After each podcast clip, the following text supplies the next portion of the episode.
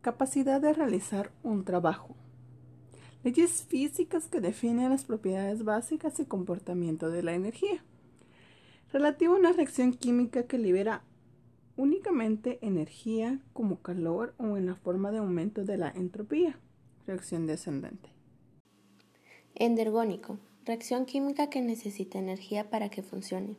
Reacción acoplada es tanto la reacción endergónica como exergónica que funciona simultáneamente, el cual suministra energía para impulsar la reacción endergónica.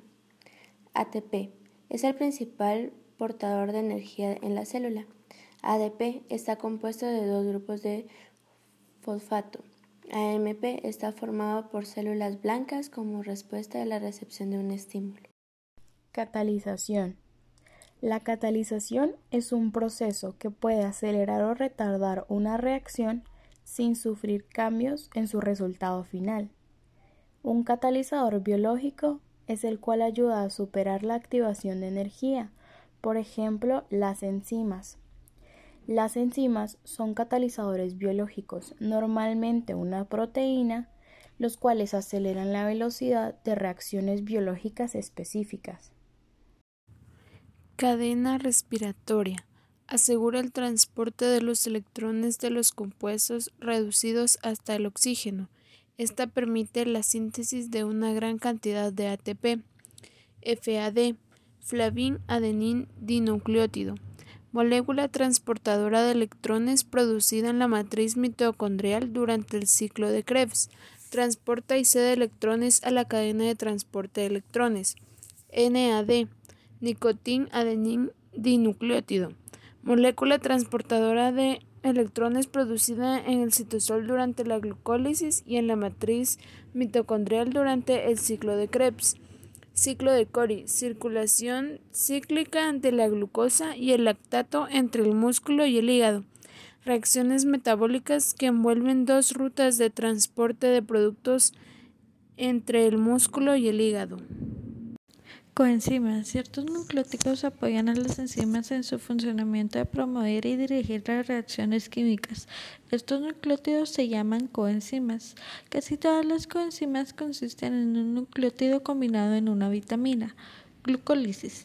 Reacciones producidas en el citoplasma que descomponen la glucosa en dos moléculas de ATP. Estas no requieren de oxígenos.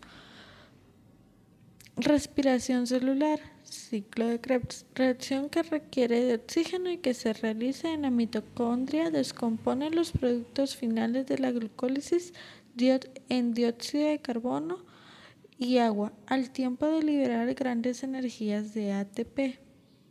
El ciclo de Krebs, ciclo ácido cítrico o ciclo de ácidos tricarboxílicos, es una ruta metabólica, es decir, una sucesión de las reacciones químicas que forman parte de la respiración celular en todas las células aeróbicas, donde se libera energía almacenada a través de la dioxidación del acetil-CoA, derivada de, de carbohidratos, lípidos y proteínas de dióxido de carbono y energía química en forma de ATP en una célula eucariota el ciclo de Krebs se realiza en la matriz mitocondrial.